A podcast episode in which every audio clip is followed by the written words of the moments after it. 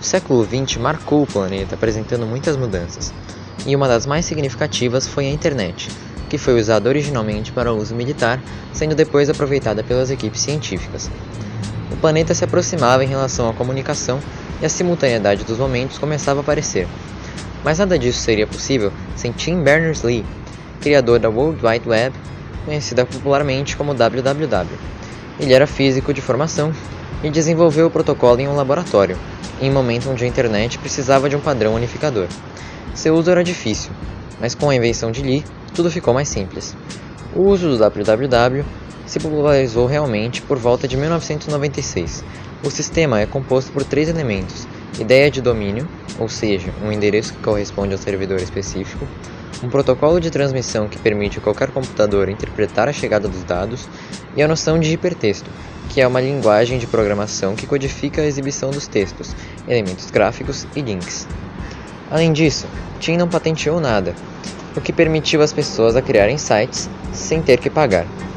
Ele trabalhava pela humanidade. Quando fundou o W3C, consórcio que estabelece os padrões da rede, Lee definiu que só tecnologias de uso livre seriam utilizadas, para que fossem adotadas facilmente por todos.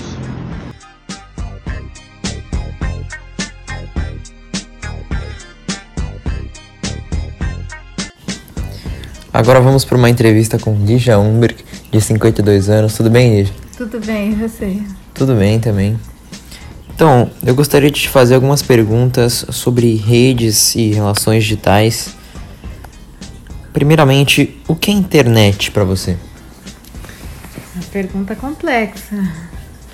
Internet é um mundo, um mundo onde a gente pode um mundo virtual, né? A gente pode fazer um monte de coisas, pode fazer pesquisas, é, né, pesquisas de trabalho, pesquisas se você quer fazer uma compra, pode inclusive fazer a compra. Na pandemia era possível fazer lição, era possível a gente, eu, eu sou psicóloga, até atender online, muita gente trabalhando online. Então é um mundo que se abriu aí onde a gente pode é, fazer uma vida virtual, né?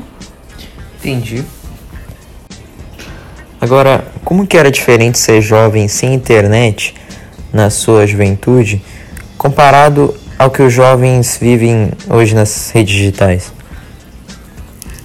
Era completamente diferente, mas não só a, a internet era diferente, era tudo diferente. É, na minha infância, eu, no caso, que já sou uma mãe mais velha, a, a gente brincava na rua, então as crianças e jovens viviam muito na rua.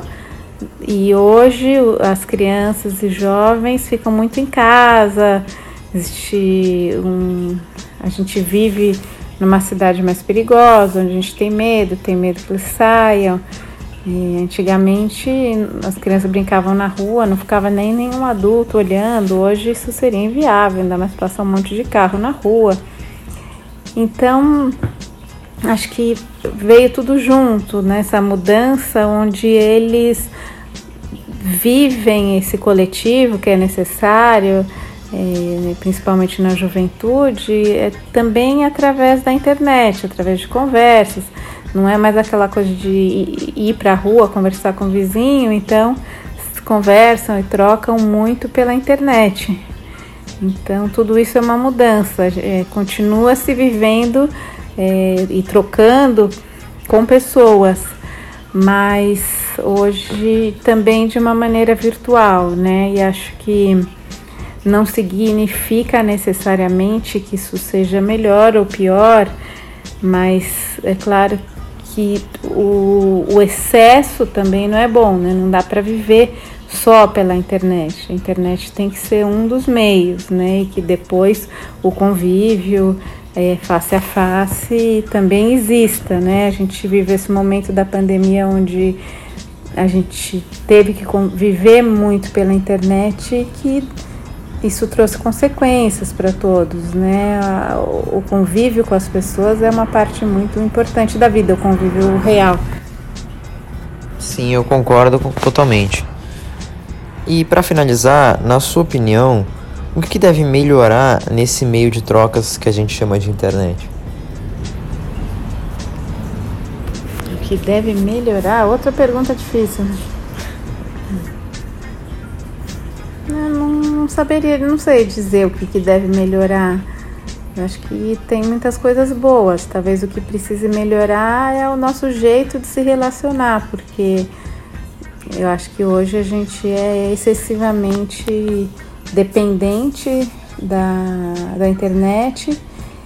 E, e, e, a pandemia acho que piorou isso, então assim, acho que a gente passa um número excessivo de tempo no celular ou nas redes, então isso pode melhorar um pouco, né? Que a gente diminua um pouco o tempo na internet, né? E, e esteja um pouquinho mais disponível para não fazer nada, para ficar só olhando a vida passar, para estar atento às pessoas. Então, acho que não, por mim não seria a internet que precisaria mudar, mas a gente é, que poderia mudar um pouquinho nossa relação com ela. Tá certo, muito obrigado, Lígia. A gente está encerrando por aqui. Obrigado a todo mundo que está ouvindo também.